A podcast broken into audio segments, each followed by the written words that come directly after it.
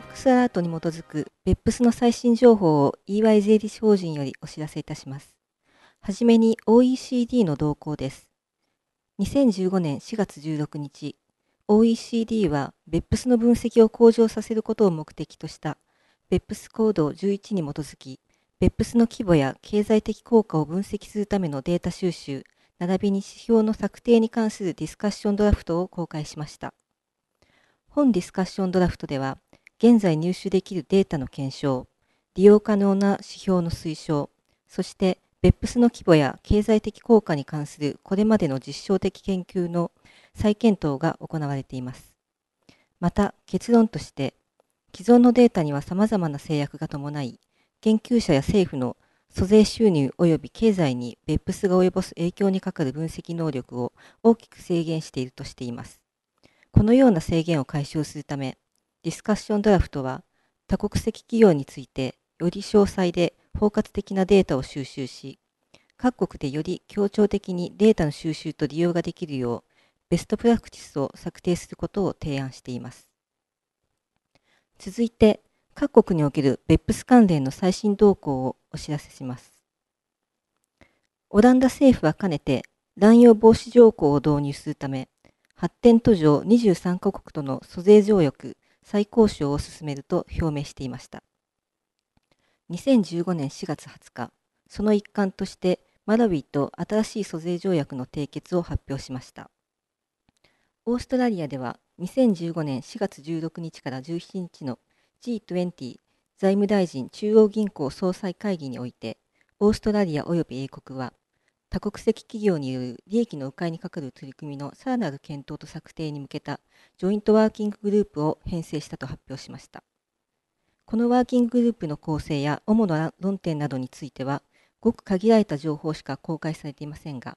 今回の編成が OECD プロジェクトよりも早く先へ進むことを目的としていると表明しています。オーストラリア政府はプレスリリースで、すべての G20 諸国が当該ワーキンググループに加盟できるとしています。2015年4月、オーストラリアの連邦財務省は、財サービス税、つまり GST の適用範囲をオーストラリアに輸入される電子サービスやオンライン上の音楽、ビデオなどの無形資産に拡大する計画を発表しました。導入されれば、該当サービスや無形資産の海外供給者は、オーストラリアで GST 登録を行い、国内への無形資産販売に対し GST を申告する必要があります。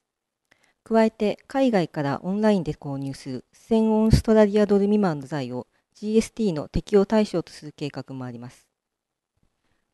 フランスでは2015年4月1日、税務当局が個人及び法人税務双方にかかる17の乱用的租税回避スキームの一覧を発表しました。法人税務にかかるものは以下5つの取り決めを含みます。1、機能的な変更を伴わない事業再編による定価税国への利益移転。2、転換社債を使ったレバレッジド配当。3、受益権、実態を持たない企業に支払われる配当及びロイヤリティ。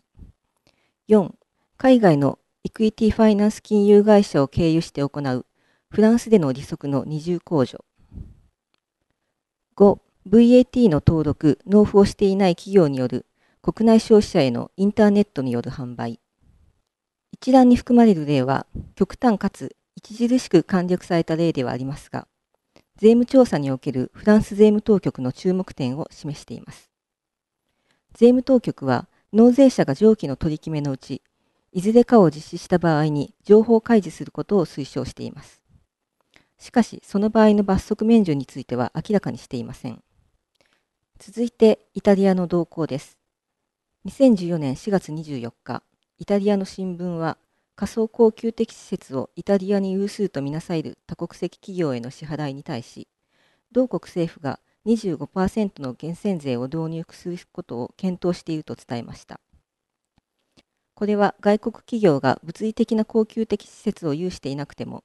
イタリアの顧客との取引量が一定基準、つまり6ヶ月間で100万ユーロを上回るような場合とされます。銀行及び金融機関に源泉徴収義務が課され、また二重課税を回避するシステムが導入されると予想されます。報道によると、現在進行中の主要税制改正の第2弾として、政府は2015年6月の新法導入を検討しています。これとは別に、2015年4月21日、政府はクロスボーダーの取り決めに適用する税務規則を大きく改変する草案を公表しました。これには法の乱用と租税回避の概念の再定義、事前税務紹介の範囲拡充、そして納税者と税務当局との関係を高める協調コンプライアンス制度の導入があります。ただし、この法案には25%減税税の導入は含まれていません。最後にスウェーデンの動向です。2015年4月22日、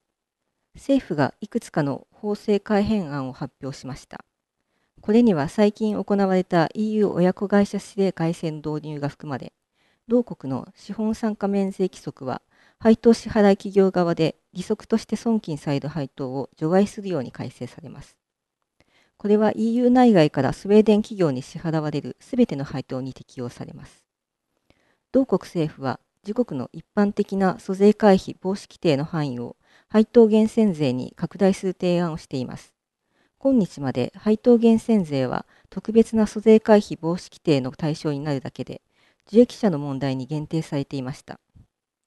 スウェーデンは改正 EU 親子会社指令の租税回避防止規定はより広い適用範囲を有していると考えています。これらの新規則は改正 EU 親子会社指令の実施期限である2016年1月1日付での施行が提案されています。今回お届けする内容は以上です。